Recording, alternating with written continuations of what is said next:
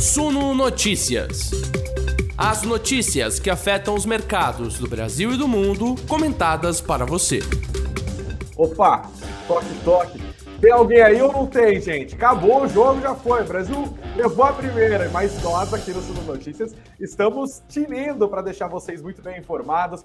Que quinta-feira deliciosa. Brasil meteu 2 a 0 na Sérvia e o Ibovespa meteu quase 3, quase 3% de alta com o mercado hiperanimado. Sabe o que está pegando? bom humor advindo de rumores de que Fernando Haddad pode de fato ir parar no Ministério da Economia, mas que Pércio Arida, ex-presidente do BNDES, ex-presidente do Banco Central, inclusive pai do Plano Real, pode ter um cargo importante no governo Lula. Tem gente falando que ele vai para o Ministério do Planejamento. Isso acabou ajudando o Ibovespa hoje. A alta não foi pouca, inclusive nenhum papel caiu. Ou então todos os papéis que compõem o índice de referência da Bolsa Brasileira terminaram no positivo nesta quinta-feira. Será que isso vai durar até sexta-feira? A gente vai falar também um pouco mais sobre a Petrobras. Hoje houve declarações importantes do senador Jean Paul Prats, cotado para assumir a presidência da estatal e que fizeram diferença. As ações da Petrobras, tá, já sabe que subiram, porque eu falei que todas subiram. Mas a real, a real, é que elas dispararam. Vamos conhecer melhor os números também.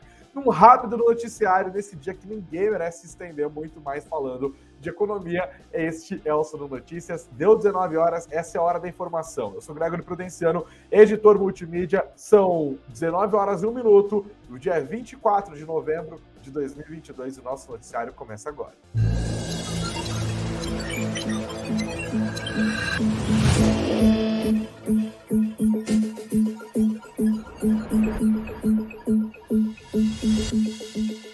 Olá, investidores e investidoras, boa noite para todos vocês. Vocês estão sóbrios? Eu quero saber. Eu tô firme e forte aqui, quase sóbrio, praticamente, mas assim, bem para conversar com todo mundo junto. Espero que vocês tenham curtido esse jogo tanto quanto eu aqui, 2 a 0 confiante, hein? Eu achei que foi bom, mas essa possível contusão do Neymar, eu não vi se saiu algum diagnóstico, se ele estava, o que estava acontecendo, mas o Neymar saiu mancando, chorando ali, deixou uma preocupação para o próximo jogo. Richardson tirou a barriga da miséria. O Brasil começou fugindo da zebra que tá pegando nessa Copa, né? A Alemanha que o diga, um sofrimento, para não falar nem dos nossos irmãos aqui, que também sofreram nesse primeiro jogo. O Brasil começou a Copa com o pé direito. E o dia também foi muito positivo para o mercado financeiro, viu? O Ibovespa avançou 2,75% hoje, 2,75% no fechamento 111.831 pontos. O dólar foi para o caminho contrário, 1,20% de queda, R$ 5,31 centavos. O que, que pegou tanto no Brasil aqui hoje? Foi o jogo? Bom, dá para dizer que o jogo acabou trazendo bons ânimos para geral, mas não foi isso, claro, que fez diferença na hora da gente olhar os movimentos do Ibovespa. Eu começo trazendo aqui para nossa conversa Pércio Arida, ex-presidente do BNDES, ex-presidente do Banco Central, um dos pais do Plano Real. O nome dele foi cotado isso desde o começo dos negócios dessa quinta-feira para um cargo de relevância no governo Lula, que começa, né, dia 1 de janeiro de 2023. O mercado continua se debatendo a respeito do nome que Lula vai indicar para o Ministério da Economia. Até o momento, o nome de Fernando Haddad, ex-prefeito de São Paulo, está despontando. Mas o que ajudou, a formulação que trouxe ânimo para os investidores investidores nessa quinta-feira não foi o Haddad na economia, claro, foi a possibilidade de Pércio Arida ter um nome, ter um espaço de relevância no governo Lula. Estão falando, inclusive, que o nome dele está sendo cotado para o planejamento. Tudo começou com uma nota publicada pelo jornal Estado de São Paulo, depois a apuração do valor econômico foi na mesma direção, e agora na tela, para você que está ao vivo com a gente pelo YouTube, você está vendo aqui a apuração da CNN, mas todas elas vão no mesmo tom. Eu vou até ler aqui o comecinho para a gente entender exatamente do que está se tratando é a apuração das minhas colegas aqui na CNN, Priscila Yasbeck, na Falcão. Pércio Arida, ex-presidente do BC e um dos pais do Plano Real, é cotado dentro do grupo de transição do governo Lula como um possível nome para o Ministério do Planejamento. A CNN Brasil, fontes afirmam que Lula vem sendo pressionado internamente a definir logo os integrantes da sua equipe econômica. Interlocutores que acompanham de perto as discussões dizem que Arida deve trabalhar próximo a Fernando Haddad, que hoje é o nome mais cotado para assumir a economia. Tanto o PT quanto a Haddad são favoráveis à ideia. Então, Pércio Arida, a gente não pode falar que a culpa é da Haddad, né, do Ibovespa subir tanto hoje, mas é muito a possibilidade de Pércio Arida. O que, que o mercado entende, né, quando a gente está falando de um possível nome de Haddad na Fazenda, de Arida, um liberal clássico conhecido no planejamento. A gente está falando de moderação, né? Tudo que os investidores estão preocupados agora nessa transição, nessa saída do governo Bolsonaro para o governo Lula, é com a PEC de transição e com as sinalizações que esse governo Lula vai dar. Aquelas dúvidas que a gente debatia meses atrás continuam acontecendo agora, semanas depois do resultado das eleições presidenciais já ser conhecido. O mercado continua se perguntando se Lula 3 vai ser mais parecido com Lula 1, ali foi um governo liberal, um governo que preservou o TPA macroeconômico, um governo que deu continuidade à agenda econômica herdada do governo Fernando Henrique Cardoso, ou se Lula 3 vai ser mais parecido com algum governo Dilma, por exemplo, que adotou nova matriz econômica, que defende o Estado mais interventor, que usou o estatal a torto direito para projetos políticos. Esse é o temor do mercado. A discussão no momento repousa principalmente sobre a PEC da transição. O PT queria ali no anteprojeto é, retirar o Bolsa Família da sujeição ao teto de gastos por tempo indeterminado. Depois, a proposta que está sendo discutida lá no Congresso passou para quatro anos. Aí tem gente falando que pode rolar por dois anos, tem gente falando que pode rolar por um ano. A PEC da transição também está mexendo com os ânimos dos investidores nos últimos dias, mas uma coisa que também acabou ajudando o Ibovespa hoje foi a definição de que de terça-feira não passa. Tá? Terça-feira, de fato, deve ser apresentado o projeto. A gente ainda não sabe se via Senado ou via Câmara. O plano original do PT era apresentar o projeto inicialmente no Senado Federal. Está rolando algumas disputas políticas em relação à paternidade do texto. O relator do orçamento também estava querendo ser o relator do projeto. Davi Alcolumbre se meteu no meio falando nada disso. Quero ou eu ou um dos meus é, dentro desse projeto, mas para além desses trâmites políticos, dessas disputas intestinas de poder no Congresso brasileiro, o que interessa do ponto de vista do mercado é o que, que vai sair lá na ponta. O projeto que entrou, a gente já sabe. O custo fiscal e as sinalizações políticas desse projeto são bastante ruins, porque elas meio que desobrigariam o PT de dar continuidade a uma agenda de reformas ou mesmo de estabelecer uma nova âncora de uma nova âncora fiscal a partir do ano que vem, uma vez que o teto de gastos já foi dessa uma melhor termos práticos e deve ir de novo agora com essa PEC da transição.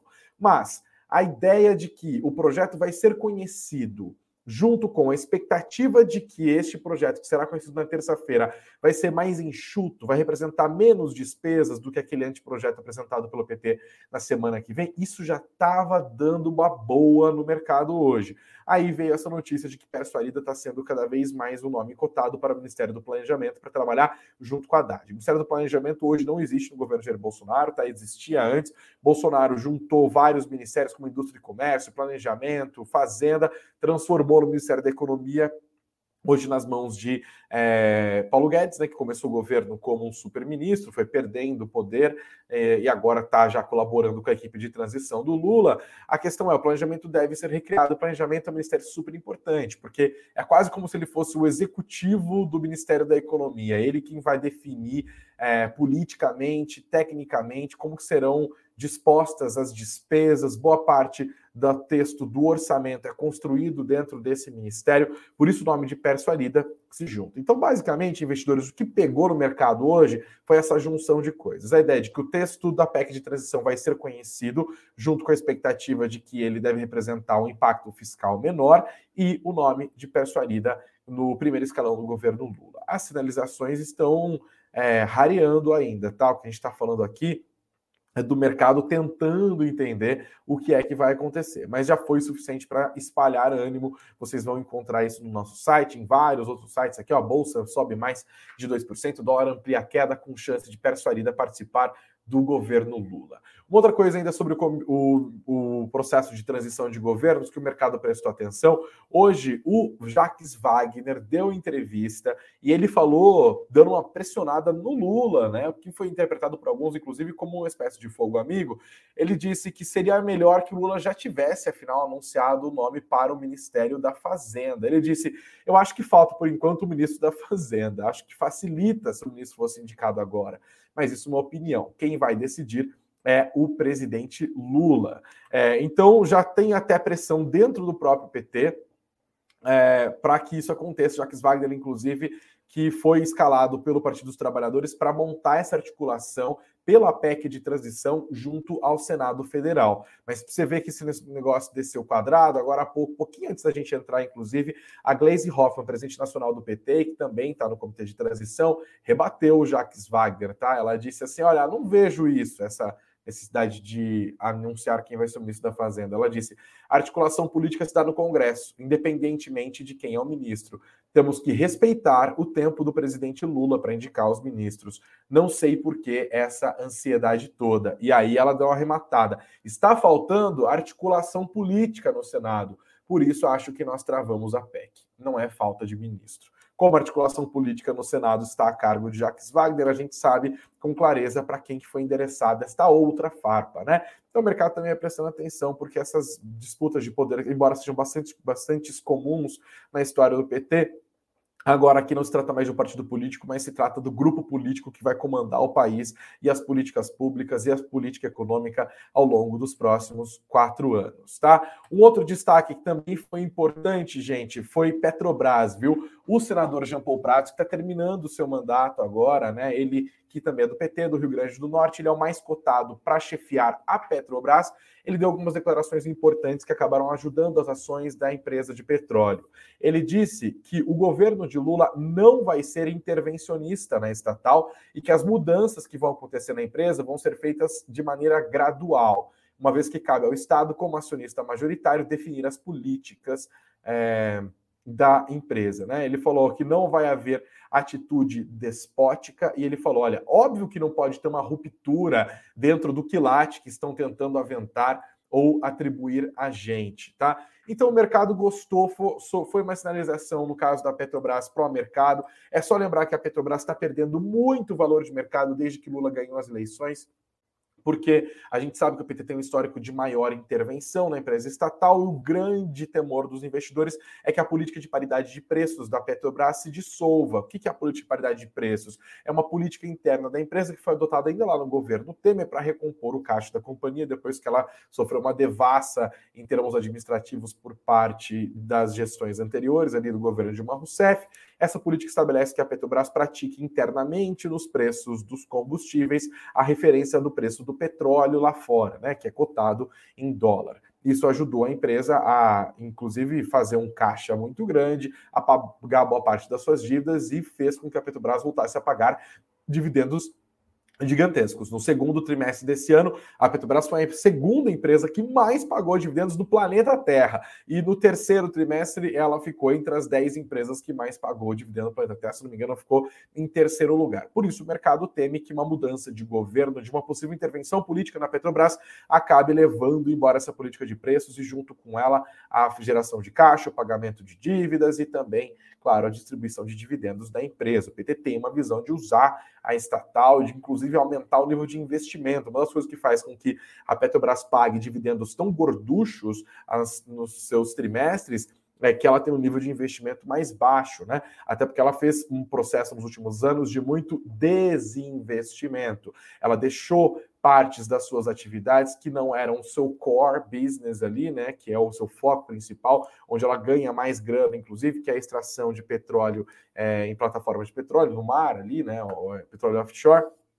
Agora o Lula já sinalizou, mesmo durante a campanha, que o processo inverso deve passar a acontecer, especialmente no que diz respeito a refino. Afinal, o Brasil tem enfrentado dificuldades nos últimos meses com refino, né? Isso acaba afetando diretamente os preços do diesel, é uma questão politicamente sensível também por conta da pressão política que os caminhoneiros fazem, e claro, também por conta das, das contas, por conta, perdão, das consequências inflacionárias disso. Afinal, o diesel é o que alimenta os caminhões que transportam tudo quanto é coisa, então acaba se tornando um movimento de pressão inflacionária, especialmente no caso dos alimentos. A gente, claro, acompanha isso de perto e o mercado fica de olho em como o PT vai proceder com isso. Tá? Também houve é, outras leituras dessas declarações. A equipe de transição defendeu essa política, na, aliás, essa mudança na política de dividendos da Petrobras. Também falas do Jean Paul Prates. Tá? É, aqui o destaque do, da do página de política é, do G1. O que, que ele disse? Que o governo defende mudança na política da Petrobras de distribuição de dividendos. é, e que essa revisão deve se dar no novo conselho de administração. Então, a Petrobras ainda vai passar por muitas mudanças, mas o que prevaleceu aqui foi essa percepção de que não haverá uma mudança completa de 180 graus.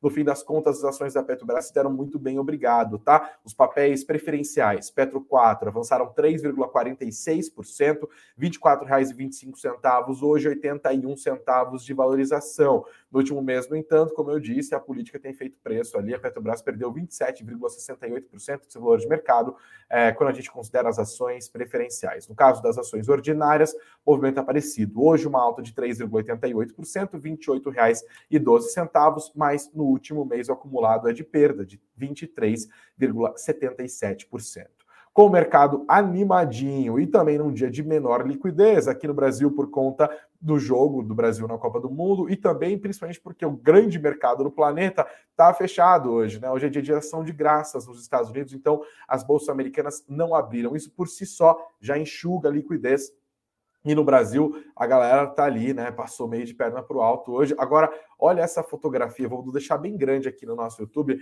Para você que está junto com a gente nas plataformas de áudio, a gente está mostrando o mapa dos ativos do Status Invest e ele tá lindinho, lindinho, verdaço. Nenhum papel que compõe o Ibovespa, a carteira teórica de referência da nossa B3, fechou em queda hoje todos os 92 papéis subiram. Fazia um tempo que isso não acontecia, hein? É bem raro, é meio cometa Halley que isso aconteça para você ter uma, uma, junção de coisas que representam segunda-feira, né? Menor liquidez no mercado por conta de feriado nos Estados Unidos, jogo do Brasil aqui também, boas notícias do mundo político alimentando um alívio no temor de risco fiscal é, e também mensagens importantes do governo falando: olha, a gente pode é, não mudar tanto assim as coisas no caso da Petrobras, a galera sorriu, que foi uma beleza. O Ibovespa foi lá nas alturas, vou até dar os números de novo para vocês, tá? É, 111.831 pontos depois de uma valorização de 2,75% hoje, tá?